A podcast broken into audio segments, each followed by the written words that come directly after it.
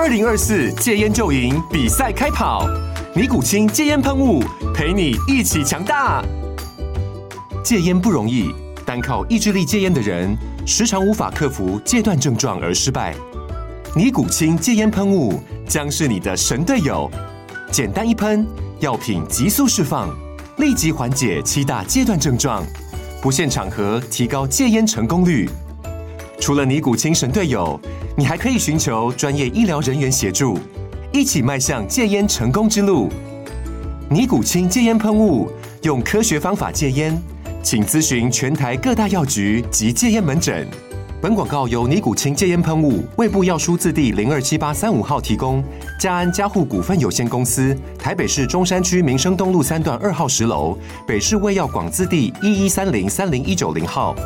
尼古清戒烟喷雾，相伴每个新开始。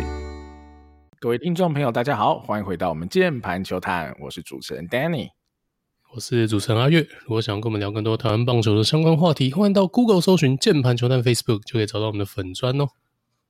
啊，今天听起来阿月的声音还是哦没有到百分之百的状态啦哈，所以其实今天阿月录的会有一点辛苦，来先跟大家讲一下，要多包涵一下哈，毕竟我跟阿月轮流两条线，也是我们哦百般不愿意啦，但我们还是很努力啊，很认真想要尽尽可能把这节目做好了，那我们就呃体恤一下哈，今天阿月的状况没有到百分之百，但我们今天节目还是会持续进行的哈。好，那今天一开始我要先讲一件事啊，就是狂啊。好、哦、狂啊！上礼拜打完以后，榜首是谁？富邦悍将啦！哈，富邦上礼拜赛只打两场比赛，但默默的哈、哦，靠着味全有点落赛，哦等等的情况啦，哇，一跃而上啊，成为了榜首球队，蛮有趣的。好，那我们来看看上礼拜哈各队发生什么事啊？哦，首先我们就来聊的就是上礼拜。相对是最惨的啦，哈，一胜四败的味全龙了，哈，味全怎么了呢？哈，明明下半季诶整整体的势头都不错，怎么好瞬间上礼拜崩盘了？最主要的原因还是来自于火力啦，哈，打击的火力上礼拜不太给力啦，五场比赛。只得了十分啊，好，平均一场两分。那投手我觉得表现算中规中矩啊，五场掉十七分，还算是可以接受的数字。那只是说得十分掉十七分，想要赢得多，当然就比较难了啦。哈，那我们就细看一下哈，投打拆开来，我们先看打击好了。打击到底哈，五场得十分是惨在哪些人哪些地方呢？哈，其实反倒是哦，前些阵子我觉得诶表现的好，有点像异军突起的好。的，好像张振宇上礼拜只打了负四十二的 OPS Plus，蒋少宏只打了负二十九的 OPS Plus，乃至于好像之前呃从二军回来打得也不错的，像张佑铭，好上礼拜一直打二十八的 OPS Plus，比较惨的就是天哥跟凯威啦，因为天哥跟凯威虽然凯威打了这季很长时间的一棒，不过最近诶好像让天哥回去打一棒，但。这两个最近都打得不太好哈，凯威上礼拜打个三十七的 OPS Plus，天哥是六十的 OPS Plus，所以整体看下来啦，这些都算是蛮主力、蛮核心的打线成员。那如果呃这么多人同时熄火或状态不佳的话，那当然得分效率一定不会好嘛，哈，因为整体的攻势串联或是能够安打的数量就不够多了啦。好，不过当然还是有一些好消息啦，哈，就是上周。巩冠再度单周两轰啊！好，上上个礼拜已经单周两轰，就上礼拜再度单周两轰。哈，上礼拜的 OPS Plus 来到二零七。那我想巩冠下半期打到现在，应该已经算是回稳哈，或者说回复到他原本应有的状态了啦。那我觉得巩冠后续。就不太需要担心，他可能就是可以很稳定的输出，尤其是全垒打稳定的量产。好，在这个前提之下，其实还是能够提供卫权非常多得分的机会。那只要他前面的人能够多上垒，给他多一点的卤蛋，那我想巩冠的火力哦，看起来下半季是比起上半季好了非常多。那你说刘基鸿之前有一阵子有点微低迷嘛？哈，上礼拜也打得不错，有开轰，OPS Plus 来到一七六。那反倒是有一个很有趣的人，然后呃，大家都说这个可能是有。叶总的裸照啦，哈，小叶爱将高孝仪又回一军了哈，但你不能说人家是爱将，因为他打的还真的蛮好的哈，上礼拜来一个一四二的 OPS Plus，那在上礼拜这么多人同时熄火不振的情况之下，其实孝仪的棒子诶还算是蛮突出的，所以。嗯、在这样的情况之下啦，我觉得如果叶总近期要是在更重用孝仪，那应该也是无可厚非啦。毕竟大家的状况都不太好，那能打的哈，表现的好的，那当然就先上先打多打了哈。那大概打者群的表现是这样啦，所以大家就可以知道，很难得分啊，因为你只靠个巩冠，靠个基红，有点孤掌难鸣了哈。那投手部分，我觉得问题是不大，但我还是来细细看一下几个先发投手的状况好了哈。先从呃郭玉正开始看，郭玉正其实那场我觉得投的也还不差啦，五局四安打，也投了四 K，掉两分自责分，我觉得中规中矩了。我觉得是有带给球队赢球的机会，但无奈的就是火力比较不足啦。那他四支安打也比较集中，有三支集中在同一局，那那局就掉了两分。那就这样就输了哈，所以就是比较可惜一点。那再来就是布里汉，布里汉我觉得也是维持了差不多的数据，六局六安打三 K，掉了四分，三分是自责分，也是单局被打爆，一次喷四分，然后就输了。所以剧情都有点类似啦。那刚龙的部分，我觉得也跟我们印象中的刚龙很像，被打了安打多，但还是能维持一定的失分，七局八安打五 K，掉三分。那只是说，你看他们这些先发投手掉的分数其实都不多嘛，两三分，但因为球队的火力比较不够，所以就诶、比较难以赢球啦。那你再看到林子玉，其实我觉得林子玉跟郭玉正两个都蛮辛苦，尤其是林子玉。林子玉是在礼拜二的比赛，哦，他在郭玉正的后面投了两局，就礼拜天又先发，真的是蛮辛苦的哈。他投了五局六安打五 K 两 BB 掉四分自责分，我觉得。情有可原啦，他就第一局比较不稳，然后被连续安打跟一些保送等等的，但是他单周也吃了七局，诶，所以我觉得以本土投手来说，呃，我不会苛责林子玉太多了，这就是呃，这这个礼拜啊，应该说上个礼拜啊，他真的是比较辛苦的部分啊，所以我觉得也还 OK。最后一个我要聊的，一定就还是那个奇隆啦，哇，奇隆强到一个夸张，我觉得奇隆投到现在已经是可能。我不知道哎、可能前几年的德保啦都没有他载质力这么强吧。我现在体感上就用数据面的表现，好用呃实际肉眼看到的球的速度啊等等，你可能不会这样觉得。但你一回头一看数据，宰制到很夸张哎。上个礼拜又是一个七局三安五 K 没有掉分，那就也是靠着他这样。Carry 哈，虽然说他还没拿到胜投，因为后来呃掉了牛棚掉了一分自责分嘛，被追平打进延长赛，但这场最后是有赢球，也就只赢这一场哈，所以真的好辛苦啊味全，但还是靠着奇隆七局的好投，好很辛苦很艰辛的在上礼拜拿下了唯一这这场胜利啦，好，所以我觉得整体啦哈，你从打者看完看到投手，我觉得。呃，都没有什么大问题。那牛棚的部分，我这边就没有多提，是因为牛棚我觉得表现都蛮正常的。你说，呃，有些人有掉分，像龙王有掉分，近期比较常掉分哦，最近三次出赛似乎是掉两分，但我觉得。呃，以龙王的能力，我们可能不用担心的太多。那你说陈冠伟那一场啊，也有掉分，但那是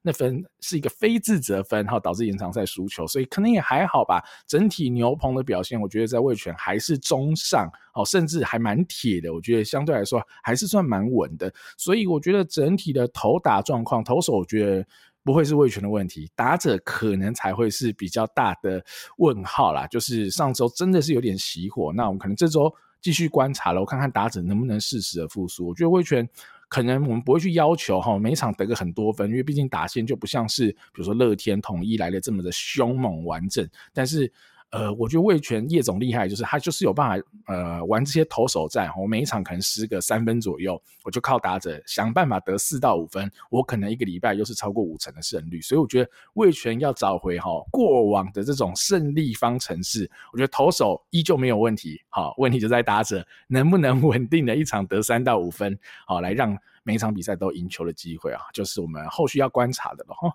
最后最后啦，一定要提的就是。徐若曦在二军出赛了，哇！那天出赛我觉得很狠呐，哈，那天应该是个自办赛，对 U 十八的培训队哦，还不对我们中职二军的球队哦，去对那些 U 十八的小弟弟，在那边给我虐菜呀，投一局两 K，好球速最快球速，有人说测到一一五四，有人测到一五六。哇塞！以第一场的附件赛投到这个速度，许若曦一军该不是一五八到一六零在吹了吧？我不知道，我 我看了我是会怕哦。我怕的点不是说太快太猛了哈，我怕的点是许若曦不要那么那么凶啊哈。我觉得可以稍稍的再放缓一点，毕竟。呃，若曦的伤啦，毕竟是个大伤嘛，开 TJ 等等的，我觉得以身体健康、安全为第一要素哈。有时候冲的太快，突破太快，我会有点担心。毕竟他就是一个这么好的投手嘛。好，如果呃，我想不只是龙迷啦，大家应该都是希望若曦能够健健康康的，因为他一定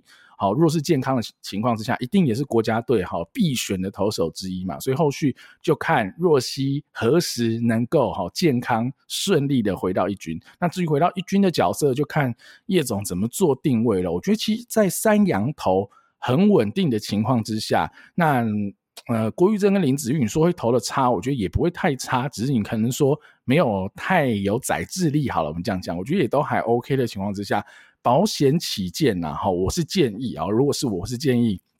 即便许若曦回到了一军阵容，我会让他投牛，好，而且我会很保护他，我会让他投一局休一天，投一局休一天，我就是要这么保护他。我觉得，毕竟这只是他刚回来的。呃，这甚至不算是第一个赛季刚回来的，这个可能下个月回来，或者这个月的中后会回来哦。然后他对一军的比赛的这种张力啊等等的，我觉得还需要时间。而且他局数的建立，哈，如果在八月就要回来，其实在二军能建立的局数也不是很多。所以我觉得，呃，以徐若曦的 case，我是建议保险起见，哈，我觉得不需要操之过急，让他慢慢的好恢复到。最好的状况就好，那可能目标还是摆在明年。好，无论明年是要把它转回先发，还是真的就要好落脚在牛棚，我觉得都 OK。那就看明年怎么样。但我觉得今年先保险保守的使用若曦，应该对他未来是最好的了。好，阿云怎么看呢？上周的味全。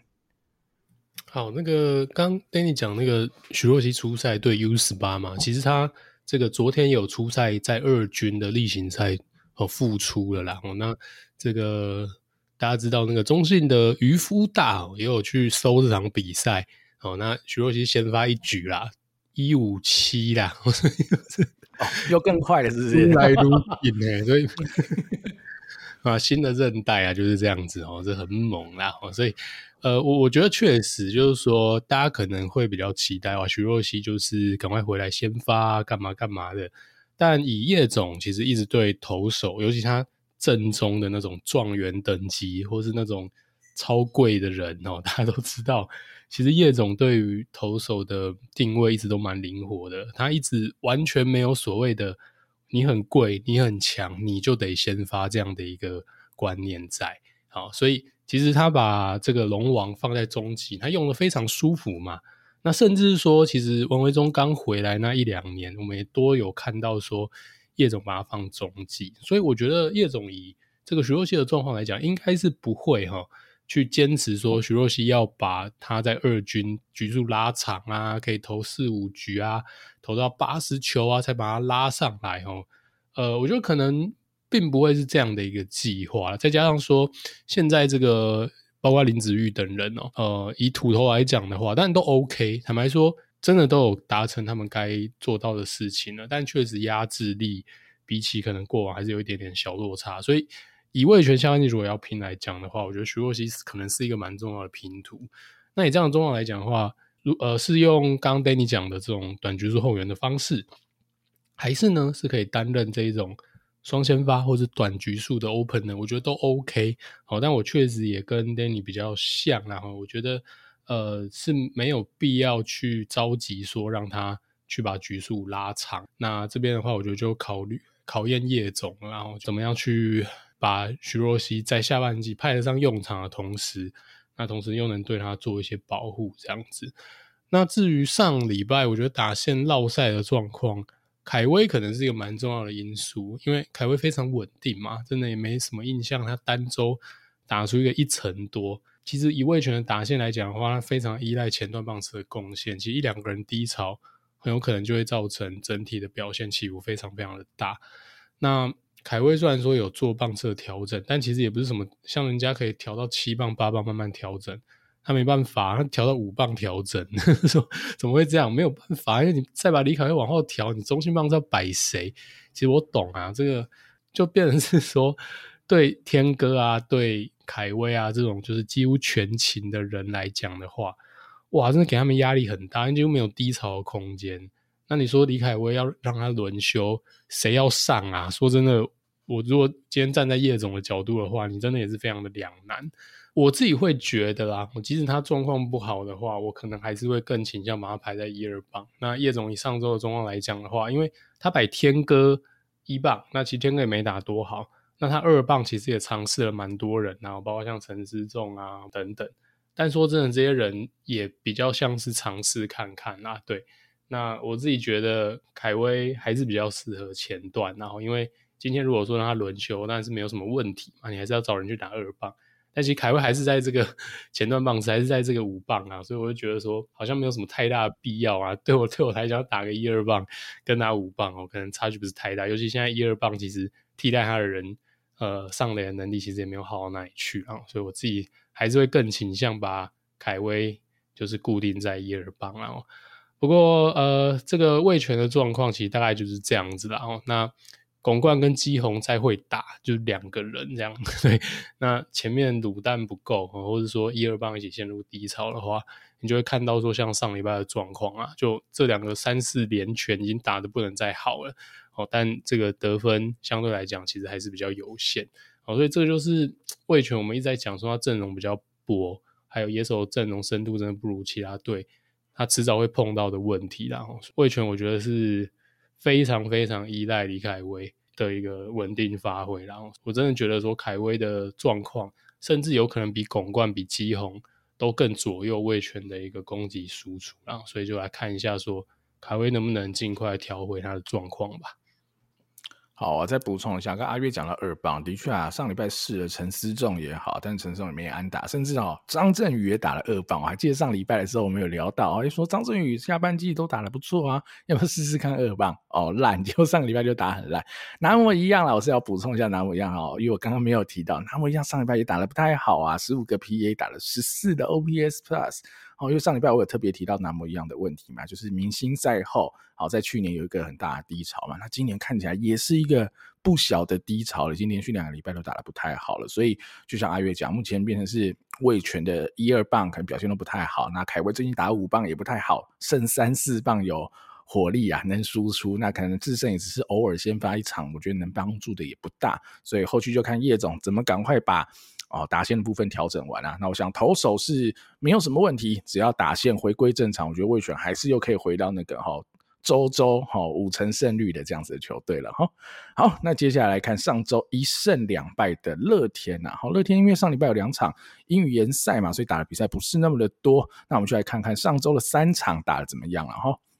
首先呢，我觉得打线在上周蛮有趣的。超级两极化，好，超级的两极化，好的很好，烂的真的很烂。好，我们来看好的是哪些人？阿莹啊，好，梁家荣，好狂啊！上礼拜打一个三六零的 OPS Plus，哇，超级狂！加上今天是礼拜一录音的当下，哇，他在今天比赛第一局不赛打黄保罗一支满贯炮啊，哇，又给这个小新人小老弟一个震撼教育啊！我觉得阿莹最近哦，似乎。改了打击的准备动作有成效哈，就说他效仿大谷嘛，然后就没有高抬腿的，就是用几乎不抬腿的方式来做哦挥击前的准备机，好开始挥击的动作，诶看起来有用，非常有用哦，最近真的打得很好，那他现在也卡死了目前乐天的五棒位置了哈，那再来聊就是俊秀了哈，俊秀上礼拜打一个二五零的 OPS Plus，哇！越打越好哦！上礼拜我还说嘛，一个礼拜一个礼拜来看，俊秀都打得蛮好，就上礼拜又打得更好哇！那我觉得俊秀打到现在这样子是，是应该会给原迷蛮大的信心，然后哦，好像回来了。而且去年嘛，我们在聊乐天嘛，我说啊，这个三胖或三老都不正嘛，哦，猪哥不正，小胖不正，俊秀不正哦。你说呃，小胖可能还好一点，但朱哥跟俊秀也太惨了哇！今年完全不一样，这三个。呃，我不敢说百分之百的打回以前他们 MVP 时的身手，但至少都已经是八九成的能力打回来了。哇，那乐天这条打线就很恐怖了嘛，因为。你还有一个人叫做廖健富啊，廖健富上礼拜 OPS Plus 打了一八三，而且他目前是战局联盟的三冠王，好，甚至今天比赛打到一半嘛，他第一个打席又安打，所以他的安打又追上陈进，又变回四冠王了。哇，阿富真的是很狂啊！哈，所以在已经有这么多 MVP 打者的球队，你甚至我刚刚还没提到林立，因为林立上礼拜打得不好，哎，还有阿富，朱哥上礼拜打一八三的 OPS Plus，加上。哎，偶有佳作，像陈静好了，上一拜其实也打不错，二三八的 OPS Plus，你看哇，打得好的人都是一八三起跳，乃至于到三六零的阿莹啊，所以你就说哇，好的真的很好，好，那烂的有多烂哈，我们就来看看有多烂。阿飞二十八的 OPS Plus，林振华负八，陈晨威小宋。小胖林立上礼拜完全没安打，哇塞，太惨了！所以烂的真的是烂到谷底的烂，好的真的是好到爆表的好。所以整体的平均上礼拜可能有一百二十几的 OPS Plus，但是没用哈，因为这个太悬殊的情况之下，其实打线的串联度就没有来得这么好，所以能得分的效率就没有。呃，账面上的这些打击表现数字成绩来的这么多了哈，那这就是比较没有办法的事情，那就看看后续怎么调整。但我觉得乐天的打击一样啦，应该是五队，尤其在哈俊秀跟朱哥今年都很顺利的回归以后，应该是真的完全不需要担心。你还有阿富林立，现在都还没有恢复到百分之百状态，如果林立又再打回来，那乐天的打线太恐怖，然后很可能在这礼拜的周末吧，我猜哈，依照。之前普领队的一些发言，感觉起来这礼拜是有机会看到林子伟。我想最慢也是下礼拜也要看到林子伟了哈。那。哇，这打线真的是豪华到爆炸啦！甚至子伟呃加入乐天，我觉得最大帮助可能还不是来自于打击，应该会是来自于内野中线的守备嘛，哈，因为目前乐天的内野中线守备相对还是蛮不稳定的，所以子伟的加入能够帮到的地方是非常的多啦。那后续我们就再看看，哈，等到子伟加入，林立又打回来，那这些人好，目前打的好人又都维持在高档，哇，那乐天真的又是可以靠棒子来 cover 投手了，哈。那接下来我们来聊投手啦，哈。到底要打多少分才能 cover 他们的投手呢？因为上礼拜第一场，咣，糖炸了嘛，所以整体上礼拜的数字就不是很好看了，ERA Plus 就六十几，就真的是不能看嘛。但其实，呃，如果你细看内容，觉得好像问题没有想象中那么惨啊。哈，先看啦，上礼拜糖炸是谁？霍尔算是微糖炸嘛，好，四点二局掉了六分，好，但但他的六分是怒挨三轰啦，好，被王正顺打。还好，但被志豪打那两只就真的很痛，那两只就五分打点嘛，基本上就已经把或者、就是就是这三只全垒打把这六分都包了，所以其实霍尔。呃，被连续安打其实也没有到那么多，总共只被打了六支安打，好，但有三支是全垒打，导致他上礼拜就整个炸了。那那场后面就越炸越惨嘛，因为后面哦许俊阳上来又被志豪又再轰了一支嘛，好，这志豪单场三响炮等等，那场就炸掉十三分嘛，所以整体就不能看嘛，好，这就是上礼拜的问题。那你说其他的先发投手表现的怎么样呢？哈，我觉得是还行的哈。我们先看看陈克义好了哈，陈克义。呃，六局五安打，没有自责分，但掉了一分非自责分，就第一局他自己的传球失误。但我觉得陈科有一个点可能要好小小的注意一下，就是呃三振跟保送哦，我觉得三振真的是蛮少的。上礼拜投了六局才一 K，两个 BB，所以整体来说啦，如果你要我来看待陈科的话，我觉得他的 stuff 还是没有想象中的这么好。但是打者可能是因为他的变化球还蛮利的，所以比较无法有效的掌控，或者是无法。呃，有效的连续击出安打就没有酿成大祸，但是我觉得陈克毅这样子的投球形态可能就要比较注意一点，因为只要当他状况稍有不好一点点，就很容易被打烂。好，这样子的投手，因为他比较没有自己解决打者能力，三振能力实在相对没有那么好的情况之下，那就会呃，只要状况差一点就会很抖了哈。那这场比赛你看嘛，陈克毅就掉一分非自责分，最后那哦看感觉收尾你知道赢得差不多了啊，因为那一场我记得还有一个 back to back 嘛，哈，就是啊比分也拉开，类似五比一之类的吧，然后九局豪进上来收，那还想说需要吗？四分需要豪进收吗？哦，结果应该这题要颠倒过来，豪进上场四分够吗？要想清楚，四分不太够啊，豪进有个抖的啦，一局被打四安打，中间还差一个保送。哦，掉两分自责分，那我抖到一个爆裂了哇！豪进真的跟他最好的时候哈，去年或前年，我们看到豪进那种最好的样子，真的是落差蛮大的。所以，哇，豪进这一点可能就要去想办法了哈，因为后续也提到了嘛，新羊头哈，这个威能帝哈要来了哈。虽然说我不知道。怎么样可以取名取到威能帝？好，在他本名叫做 Pedro Fernandez 的情况之下，到底怎么怎么威出来的，帝出来的？但不重要，就是威能帝要来了哈。其实威能帝今年在三 A 投的不错嘛哈，他二十一场出赛，十场先发，十一场后援，ERA 四点零五诶，你看起来好像有一点点高，但其实还 OK，因为联盟平均的防御率是五点多的，所以其实他算是联盟平均以上。不少的投手。好，他在六十六点一局里被打六十九支安打，我觉得还勉强 OK。大概他的每九局被打安打就是九支左右。那他投了五十七 K，有一定的三振能力，二十八个 BB，看起来你可能会嫌有一点多，但我觉得还好，是他的 KBB 大概维持在二比一，所以我觉得算是一个蛮及格的数字。好，所以我觉得，呃，我今天看到的访问啊，好，曾总也说了，原则上威能帝一定会留，一定会摆进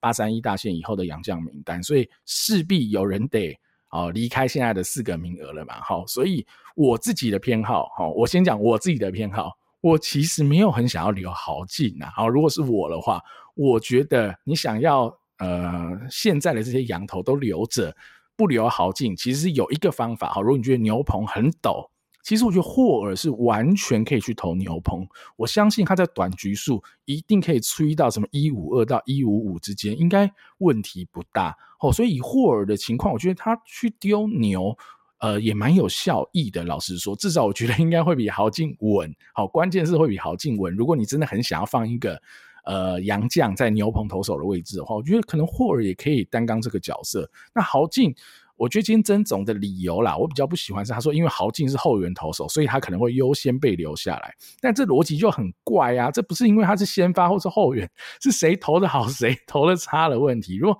豪进每一场都上来抖成这样子，我管他是后援还是先发没有意义啊，这不能用啊。所以要留豪进，那可能。原迷的心脏就要强，好，就要强很大哦，就是这个蛮陡的，我觉得，因为豪进也不是只有一场两场哈，目前今年整季投下来，或许就有一半的场次都会让你觉得蛮陡的哈，你会觉得哦凉凉的，所以这个最后的羊头怎么取舍，就再看看咯，可能也可以再看看豪进最近这一两个礼拜救援的情况哈，如果有好转，那 maybe 还 OK，如果还是一样陡。那曾总可能就要 再去思考，他真的要把豪进留下来嘛？哈，会是一个很大的问题。然后，那最后来补充一下，刚刚那个道伯哥没聊到哈，其实道伯哥上礼拜还是投的不错啊，六局四安打四 K。那保送上礼拜就多一点，四个保送哈，我觉得相对是比起过往比较差的一个部分。但他六局也只掉两分，那可惜的是哦，他对到的投手。孤零，然后把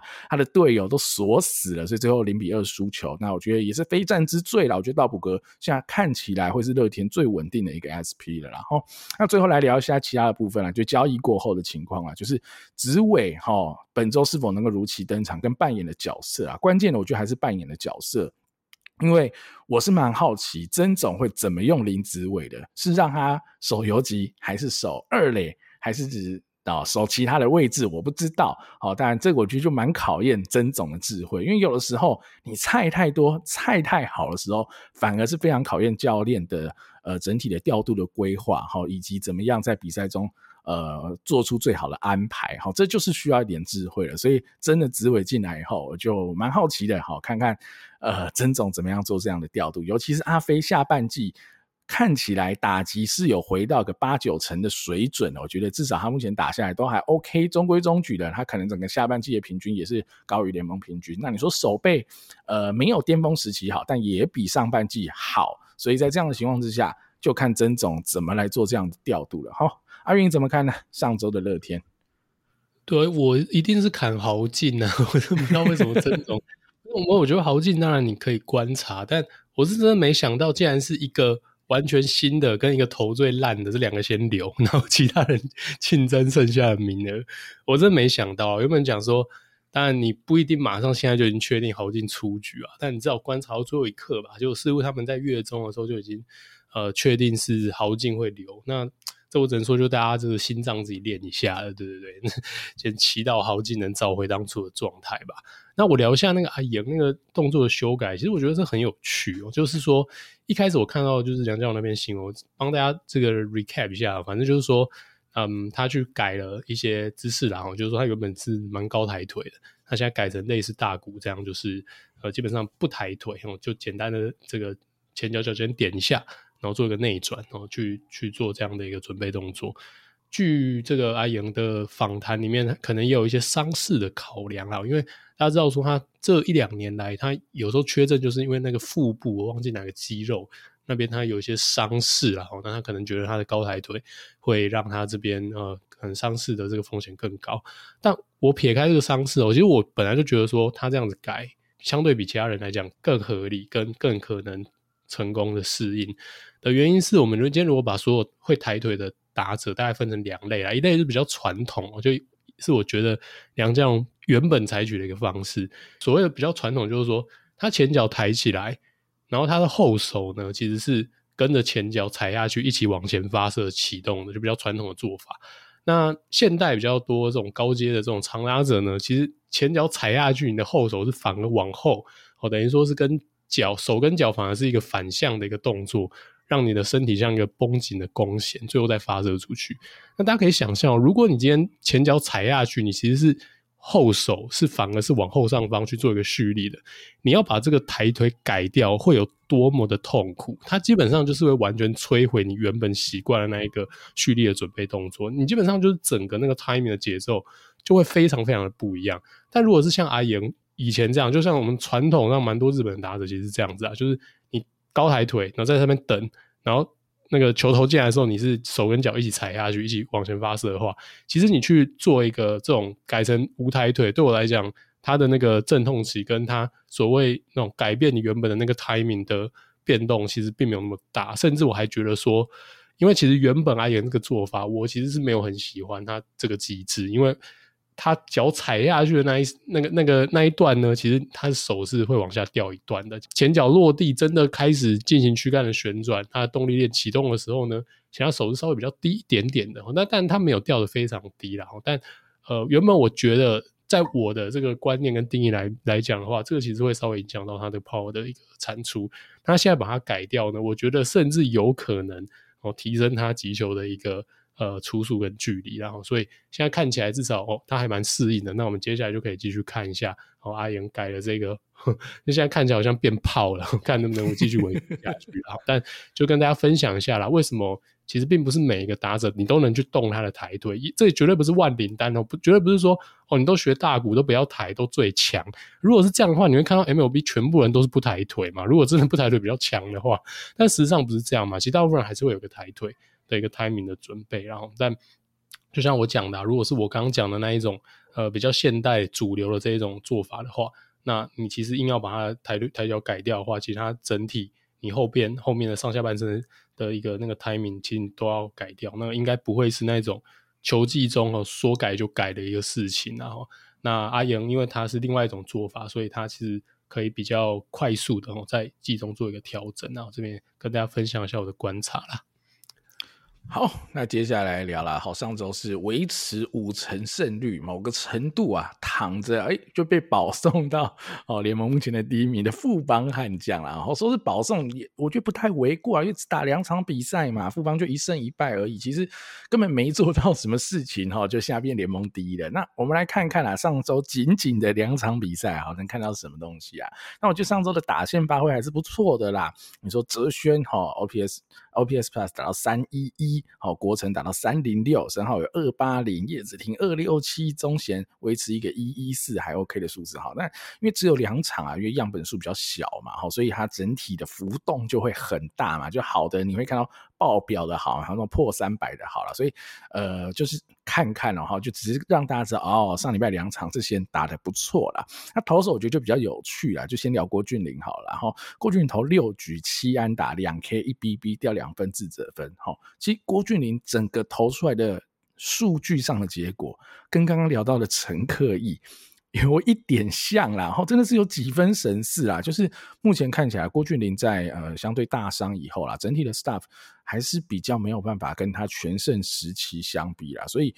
呃在三振能力上，我觉得还是有一个蛮大的落差。那这样子投手，你就呃就回到我刚刚讲陈克益的点，你一样就是你会担心他，只要今天他的。呃，feel 比较不好，他今天的球的 location 差了一点，或今天的球比较笨，没那么会跑，那他就很可能、哦、被中止的打者强烈的狙击然后，这就会是嗯郭俊麟跟陈克义这类型的投手比较大的风险跟问题。但我觉得至少哈、郭俊麟好、上礼拜这场安稳的把六局吃完，也只掉两分，我觉得这点还是很好的结果啦。他必要的时候他的 change up 还是非常的利，哈，我觉得他这颗球还是投的很好，那只是。他目前的三振能力，整体球路的 staff 可能就比较没有办法跟好全盛时期的那个郭俊麟相比了哈，我觉得真的还是有一个落差，这是比较可惜的地方了。好，那另外一场的先发啦，那就更有趣了哈，伍兹啦哈，伍兹这控球 真的是很恐怖啊，老实说，哇，这个球东一颗西一颗的，头两局被打两安打五 BB，好，在这样的数据之下，他只掉两分，我觉得已经是。好到不行了，或者是说这已经是好到不行的结果了啦。哈，我觉得，但还有另外一个点，我们来可以讨论啊，就是富邦，我觉得换头相对是当机立断嘛，因为你看他两局只掉个两分，诶，富邦还是会愿意把它换掉，因为太抖了哈。说真的是太抖，但这个换头也很成功嘛，哈，因为就收掉了呃蛮累的危机哈，那个陈冠勋上来收得很漂亮嘛，所以我觉得这场比赛最后能够赢球，其实。呃，有蛮大一部分的功劳啦，我必须要要说一下，我觉得呃，该赞许的还是要赞许啊。我觉得这个换头换的够快，好，虽然你，可能可以嫌说，哎，可以再更快一点，或许或许可以啦，哈。如果硬要说的话，因为上礼拜的富邦没什么比赛的压力嘛，哈，只打了一场，中间休了两场，然后礼拜六这场伍兹其实打完，礼拜天又是休息，其实上礼拜很闲嘛。你真的要，你可以更早换，当然可以，但我觉得。至少没有晚换哈，已经是比起我原本以为富邦的换头时机会来的更好，我以为会掉个四五分以后才会做投手的更换哈，就没有。那我觉得这也是一个蛮好的点啊，所以。在这样的前提之下，诶，那我觉得就帮助到球队了，球队最后就可以赢球。那当然牛棚投手也很 carry 啊，把很多的危机时刻都化解的很好嘛。哈，我印象中是阿转就已经 贡献了两次满垒的双杀打了哈，所以光这两个双杀打几乎就化解了统一师大半的攻势啊。所以这场能赢是赢在这个地方了，我觉得蛮关键的哈。所以你看很有趣嘛，郭俊麟投的不错，诶，输了，伍兹投的很抖很抖很抖。结果赢了哈，所以我觉得这东西还是要看临场的一些调度跟随时的反应啊，就可以让比赛的走向有完全不一样的结果啦。好，那这场的最后，我觉得有一个比较值得，呃，我自己觉得不太必要的点啊，就是富兰哥怎么用着用着变豪进了哈。富兰哥，您你看我刚就讲上礼拜富邦只有两场比赛。礼拜六的比赛之前休了两天，礼拜天也没比赛，但为什么要让富兰哥投二点二局呢？哈，我其实没有很懂。虽然说用球数不多，好理解，他总共投完也才投二十六球，不算很多，可以理解，但还是没有很必要啊。你也可以让曾俊岳投，或者用其他人投。我觉得好像没有很必要啦，哈。以我的角度来说，我觉得你要让他跨局迟迟到一点二局，我完全 OK fine，完全接受。但投到二点二局，我觉得相对是比较多了啦。加上礼拜天也没比赛，也不需要好要留了什么牛棚投手不用或什么的，我觉得好像没这个必要性啊。因为你是徒增富兰哥受伤的风险啊，所以这种调度我觉得意义就相对不大。好，以我的角度，你说乐天用豪进这样操。勉强，然后在极短期后很重要的比赛，你这样操我都可以接受，是因为哦，因为除了豪进以外的乐天牛棚投手真的很抖。可是富邦不是这样子啊，富邦没有那么差，牛棚没那么差，甚至你还有今年最好的本土牛棚投手曾俊岳在，好，所以这样做这样的调度，我就觉得，呃，使用上就相对不合理。但说结果上是好的，而且球数也没有到很多，但我觉得这种事情能避免，应该是要尽量避免才对了哈。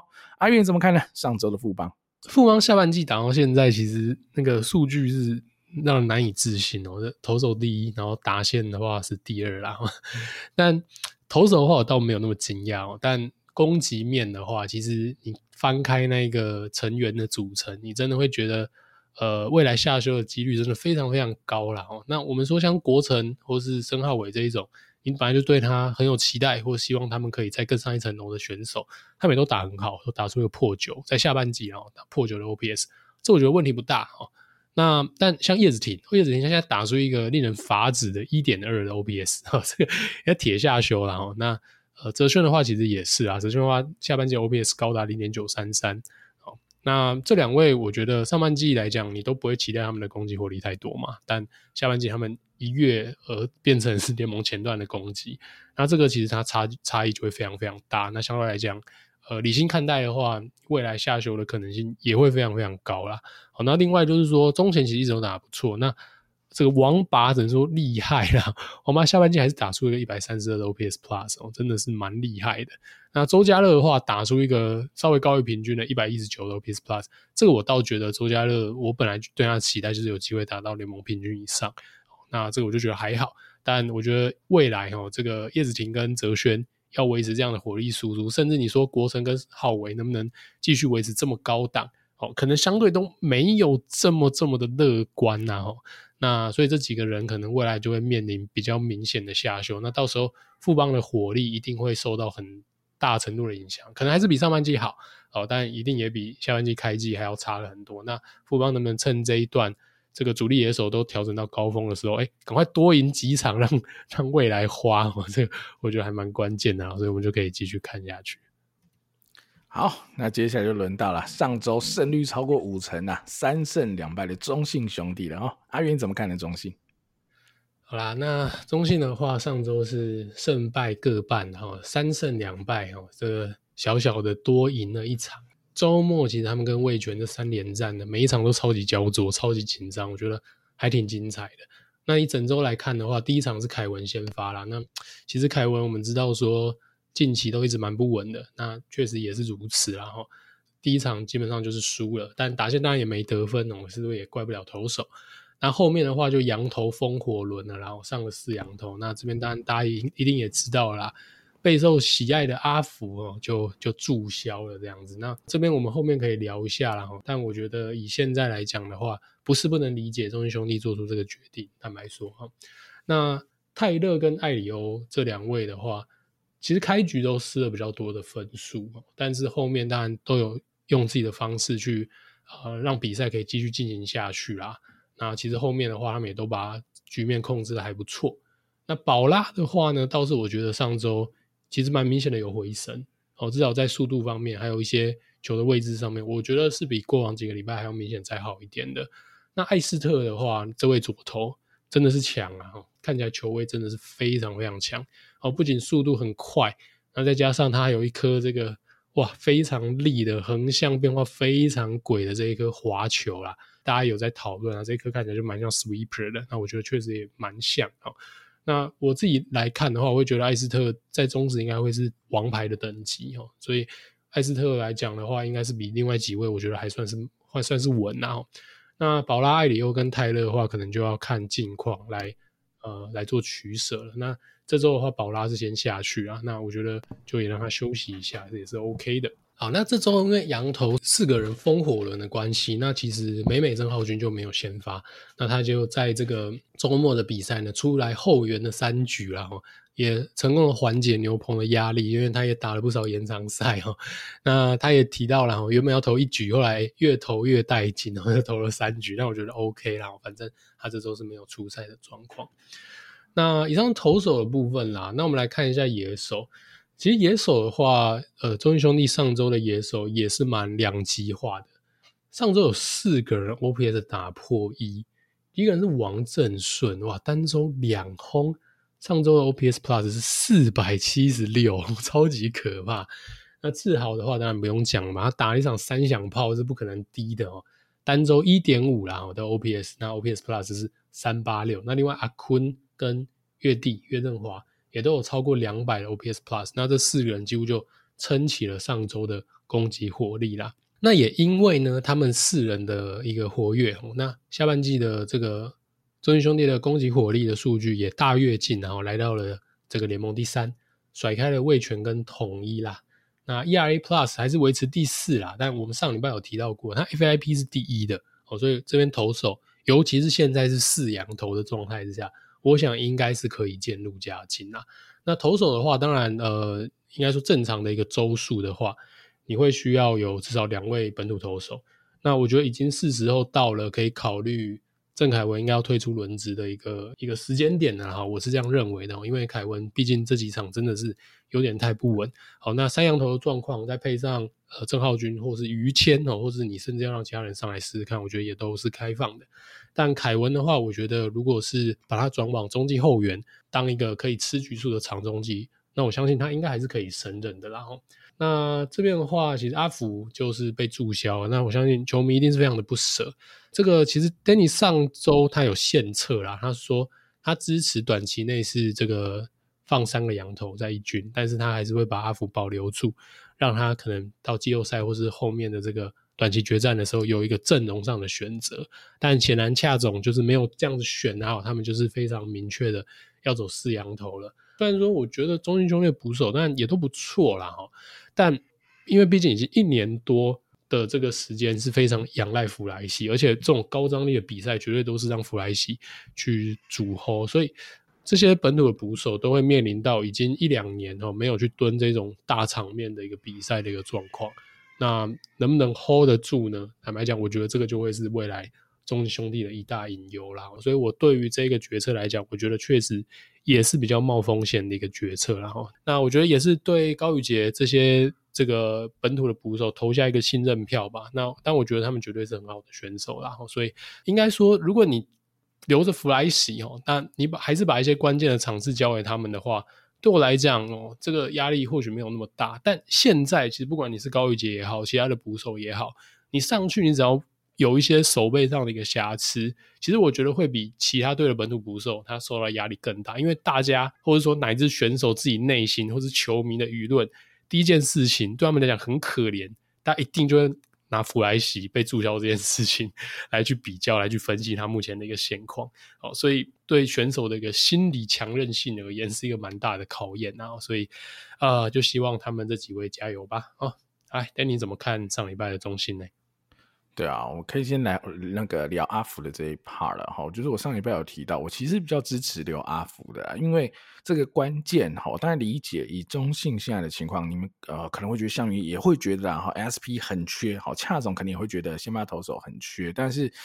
呃可取代性的问题了，我觉得关键是在这哈，洋投呃，例如说哈比较差的洋先发像是泰勒也好，或者是呃你说艾里欧也好等等哈，我觉得如果你跟于谦一起比会差到那么多吗？我觉得好像还好诶。就于谦如果投个六局掉三分，然后七局掉四分的这种比赛，我觉得好像也跟泰勒他们丢起来不会差到太多啊。难道呃，对啊，我觉得我觉得这点会是比较可惜，但是。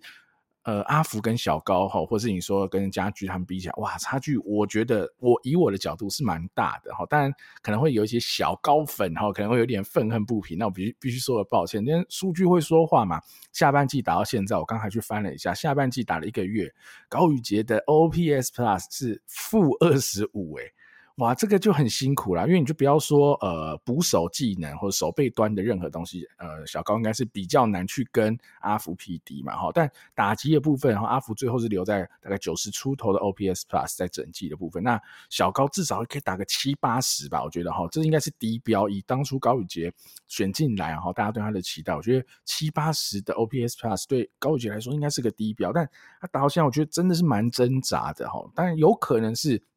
呃，去年吧，哈，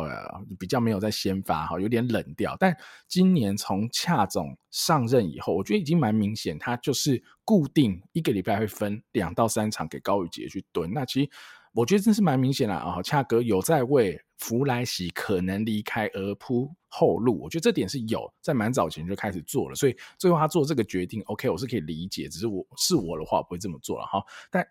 呃，这个前提就是那高宇杰要打出点东西啦，哈，因为你试到现在试了可能两三个月，高宇杰说真的没打出什么东西，这就会是一个很大的问题。当呃，高伟杰跟弗莱西的差距来到如此之大的前提之下，我是真的不会现在就把弗莱西注销了，我会把他留着。但我支持现在就是三洋 SP 在一军，弗莱西在二军，我觉得完全 OK。哦，但艾斯特很好，我知道，那就就只是把泰勒跟艾里欧选一个拿掉而已啊。对我而言，这件事。没有那么难，对我而言，我会这样做了。好，当然他可能看到上半季统一四洋 SP 用的很爽，好，但是这是一个好取舍的问题，因为统一没有所谓弗莱西跟啊其他的本土捕手的差距的这件事，因为统一的其他位置的选手都蛮猛的嘛，对吗？你说上半季打完统一哦，四洋 SP 很强，没错，但统一上半季打的也好啊，守的也好啊，所以其实阵容里没有任何明显的漏洞，但中信在这一块的。呃阵容的呃比较缺乏的这一块就会蛮明显的哈，在阿福走了以后，所以呃阿福走了以后，到底会对后续哈中信的战绩是好还是不好？我觉得对我来说是比较迷一点，但呃最大的关键就是会少了很多调度的弹性，尤其是像阿月刚刚讲的，哈，你可能最后一两周的天王山，乃至于你真的进到季后赛。有阿福跟没阿福，我觉得一定有差了哈。我觉得这可能就会是得面对到的问题。那另外一个啦哈，艾斯特真的很猛诶、欸，这直球就一五零哈，好几颗，而且。控制的位置都非常好哦，他的扛面也非常好，那那颗 sweeper 也很利哦，所以我觉得艾斯特，我觉得阿月说他是一个 S 等级的投手，我觉得完全没有问题啦。那就是看他后续能不能持续稳定的表现。如果是以上一场的表现来说，完全是强到爆了哈。就是你当初说呃威达尔嘛，哈乐天威达尔左投可以投到一百五，诶，你觉得艾斯特是不是跟威达尔差不多而已哈？我觉得他是比威达尔来的更好，因为他的那颗 sweeper 真的是。又有引诱性，而且掉的又快，横移位置又大，哈所以真的很难打。加上他的球速也非常的好，所以整体来说，我觉得艾斯特真的是很好哈。当然，可能就是因为艾斯特太好了，舍弃阿福。但是我的话，我是会舍弃其他投手就是啊哈。另外一个，我再补充一个点，然后就是二垒嘛哈，在岳东华受伤以后，到底是王正顺还是张仁伟的这一个选择题哦？上礼拜提到，看是会各分一半的场次呢，还是谁打得好就会承接下来。我现在已经觉得已经大概结束了哈，这个二垒的 二垒人生已经走到终点了。王正顺打得太顺了啦，哦，上礼拜单周两轰啊，现在整个下半季的攻击数据，王正顺 OPS Plus 是二二六，张仁伟只有九啊，哦，而且张仁伟我们可能记忆中啊、印象中，或是对他的期待，他应该是一个守优于攻的选手，但我觉得哈，本季有看到他不说，不管是在三垒，不管是在二垒。他都守得蛮抖的，好失误也有，好隐形的失误也有，哇！我觉得看他接出来好抖哦，哈！我上礼拜我也看了几次，我觉得好抖哦，也有失误，所以张仁伟的部分现阶段，好以目前这个当下，我会觉得在二垒的竞争原则上已经是输给王正顺了啦，好，所以我觉得王正顺理当要卡下这个位置。那你当然说偶尔一个礼拜让张仁伟上去一场守一守，可不可以？我觉得可以，但是我觉得好像应该是让。王正顺去三垒，张仁伟去二垒，这样哈，偶尔一场让王威成休息一下，好像才是比较合理的调度。因为威成虽然说哦，大家可能有一些印象哇，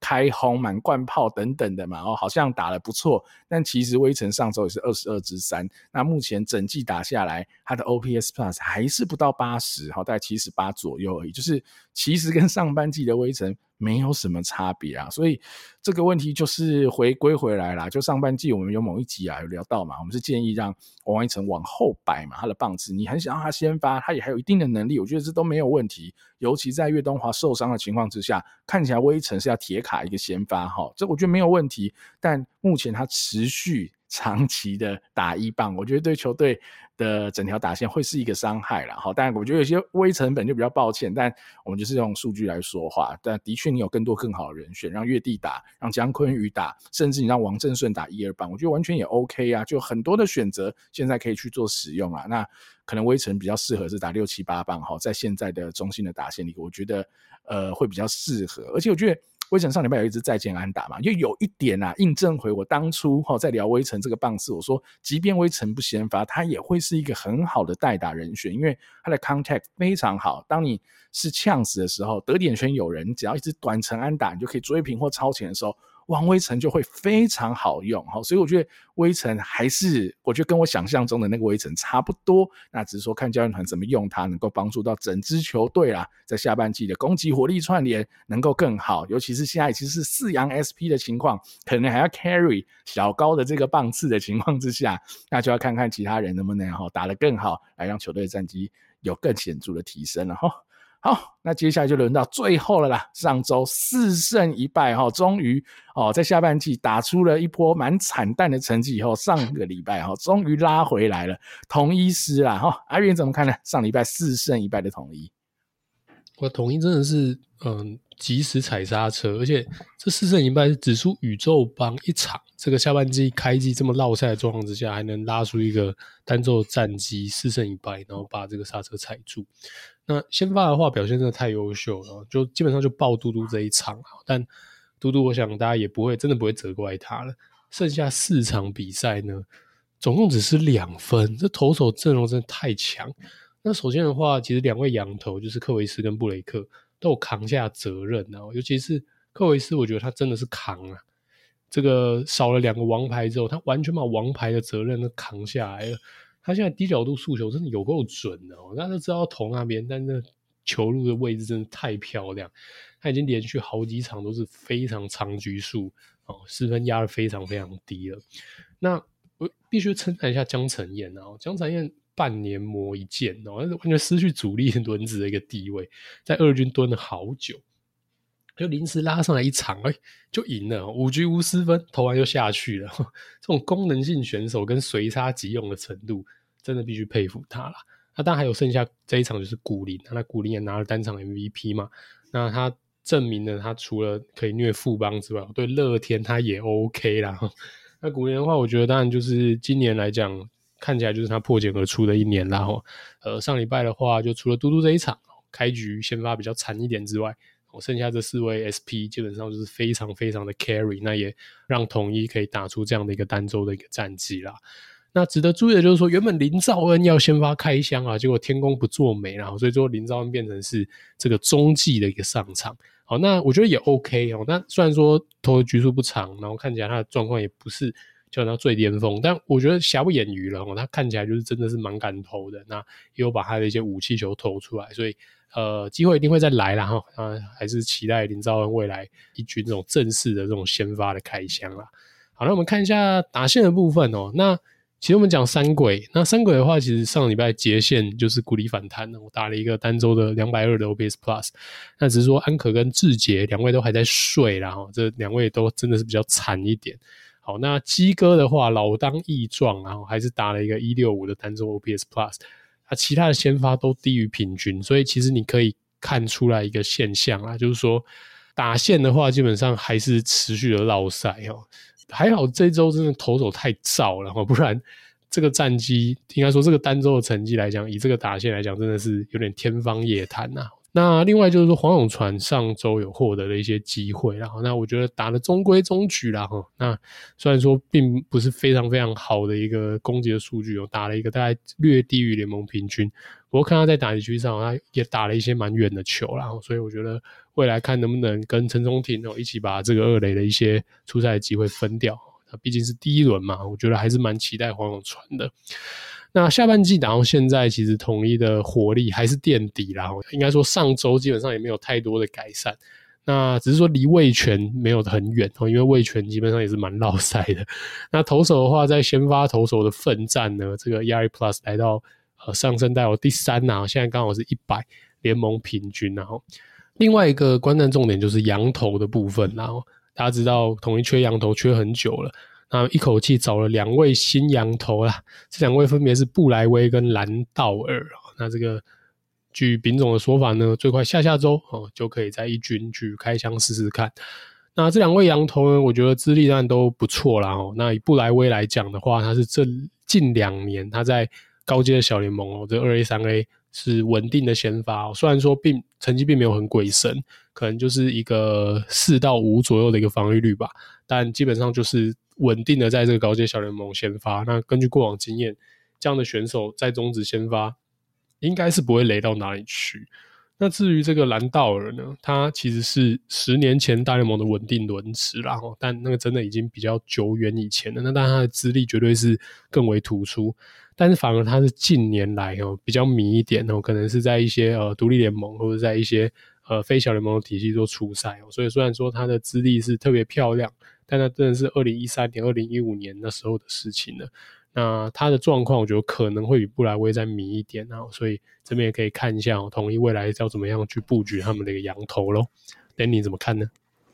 好，先补充一下嘟嘟的那场先发，然后那场我我前面有开始看哦，第一局我想哇，嘟嘟先发不看一下不行嘛，都一看我快吓死，第一局都要一四五，我想哇靠，我想我想潘户人现在是一年只投这一场，现在要拼了是不是？还差两胜一百五十胜，哇，这场真是拼了，第一局三上三下哦，尤其第一个打席，我记得都要李宗贤一个外角直球是一百四十一之类，就破一百四的直球的速度。很准啊！李宗贤被定杆，我想有搞头，这场有搞头哦，大概 嘟嘟现在哦那个 HP 只能撑一局啦，后面就比较不行了哈。他的球的 location 就开始没那么好，啊，球速那还是有可能还是有一百四出头，但只要他的 location 有差一点，依照他现在的球威啦，他球的尾劲等等，跟他年轻时候真的还是有点落差，就开始被人家狙击，被人家敲啦，就是 比较可惜啦。所以那天嘛，好，丙总的访问有说到，他让嘟嘟自己选嘛，要先投还是后投嘛？好，看是要让林兆恩先，还是嘟嘟你自己先？我就觉得嘟嘟应该选择后才对。然后叫林兆恩投四局，他捡第五局哈，我觉得他现在投一局感觉是可以了哦。那他这样投就比较可惜了。所以我觉得后续啊，看丙总要怎么样用嘟嘟喽，哈，还要给嘟嘟先发的机会吗？还是真的该？适时转换一下，好，嘟嘟现在在球队的身份角色，还是真的已经没有让嘟嘟在一军投的机会。我觉得，呃，看丙总的思维咯，毕竟下半季还是要拼全年的胜率第一嘛，所以会有一点两难。那只是我觉得啦，嘟嘟这个一百四十八胜，好，要挑战一百五十胜这件事，即便没有做到，但我觉得也完全瑕不掩瑜啦。哈，嘟嘟就是一个这么伟大的本土投手，我觉得，呃，我对他的尊敬不会因为这两胜有跟没有而有任何的改变，任何的差异啊。所以我觉得，如果嘟嘟真的差不多了，我觉得即便是要隐退，我觉得也非常的令人尊敬啊，完全不会觉得可惜。那就看他自己以及呃球团、好教练等等的，看怎么样帮嘟嘟安排接下来还要拼这两胜吗？还是真的要开始想着哈怎么样收尾，跟大家说再见了哈。这是嘟嘟的部分。那另外一个啦，有趣的点是哈，我看了一下哈，因为下半季统一都打得不是很顺遂嘛哈，虽然说上礼拜打得还不错，但我整体看了一下下半季为什么打击。呃，整体表现的这么差哈，来自于几个点呐、啊。第一个就是，哇，这个人真的是烂到有一点夸张的烂，而且他又吃了极大量的 PA，他的下半季吃的 PA 甚至比安可还多哦，你就知道这个人很重要喽。他怎么可以打那么烂，还一直下场去比赛呢？哦，因为这个人是林靖凯哦，林靖凯下半季五十六个 PA，OPS Plus 是多少呢？负七呀，哇，很惨呐、然后虽然你说，刚刚我聊到高宇杰好像也蛮惨的、啊，负二十五之类的，是不是？哦，但不是，哦，高宇杰吃的 PA 只有林俊凯的一半，好、哦，林俊凯的 PA 吃的比高宇杰多一倍，好、所以这个数据就真的蛮惨的啦。所以林俊凯上呃上半季哈、至少就打得还算中规中矩嘛，哈、有一阵子低潮，但后面有拉起来一些，所以整体看起来还是一个联盟中上的。呃，守备啦，中上的游击手打击也还算是一个可以接受的范围，但下半季到现在这个打击真的不能接受了哈，所以看林靖凯哈后续怎么样再拉回来，毕竟这是一个月的样本数啊，所以说中间有些明星赛啊、英语联赛等等，但至少也是一个月了，看他后续要怎么样来调整回来。那你说三鬼，当然我觉得下半季也打得不是很好，安可 OPS Plus 下半季只有二十。志杰六十六，好，四爷就相对正常一一八，那只是说三鬼这样看起来的话，尤其安可啦，哈，上半季呃曾经都是呃全力打王的领先者嘛，等等的，那现在下半季打到这样就比较好熄火的话，那就看看统一怎么样，赶快帮助这几个这么好的打者再拉回来了哈。那下半季统一打的最好的是谁呢？好，不是三鬼哦，那你说会是阿转吗？会是鸡哥吗？会是谁呢？都不是这些人哦，是谁？小黑邱志成，吼，下半季的 OBS Plus 打了一七五，我觉得厉害，他有危机意识，完全有。在统一今年第一轮，哈，指明了林家伟以后，邱志成醒了，他知道他备受威胁，原本他那个四号外也觉得自己铁卡一个位置，领先众生，没有，好，尤其是丙总这又新闻，他说。明年林家伟就一军出发，好，不过一军出发其实我不会太反对，好，先讲这个点，就是我一直有说野手跟投手对我而言是不一样的，虽然说都是高中生毕业，但是投手要建立的身体强度、建立的局数等等的这些功课啦，比野手要来得多多了。那野手只要你是 level 够高的这种打者，你要让他直接吃一军 PA，我可能不会那么反对，甚至我会觉得是一件 OK 的事，就像是。今年的宋家祥，我在寄出就是支持小宋开季一军。好，他目前打下来，虽然说有时候说，呃，有些低潮啊什么有的没的，但整体目前，呃，宋家祥的表现绝对是呃及格以上，蛮多的。老实说，一个第一年十九岁、十八岁的捕手来说，他已经表现的可圈可点。那种小毛病的地方是一定会犯的，那你就得包容他，让他在这些比赛当中了解自己哪里可以更进步，让他可以成长得更快嘛。那林家伟呢？我觉得。呃，逻辑上是蛮像的。当然，我觉得可能要等到呃明年的春训，乃至于到一些热身赛打下去以后，你才可以更了解林家伟面对到这些实际的一军投手，他会表现得怎么样。好，那时候我觉得再来做最后的决定，可能会来得比较好。好，但是林家伟依照他在高中表现的内容，以及他打了呃这么多国际赛的内容等等了，我会对他有一定的信心。他如果直接吃一军的 PA，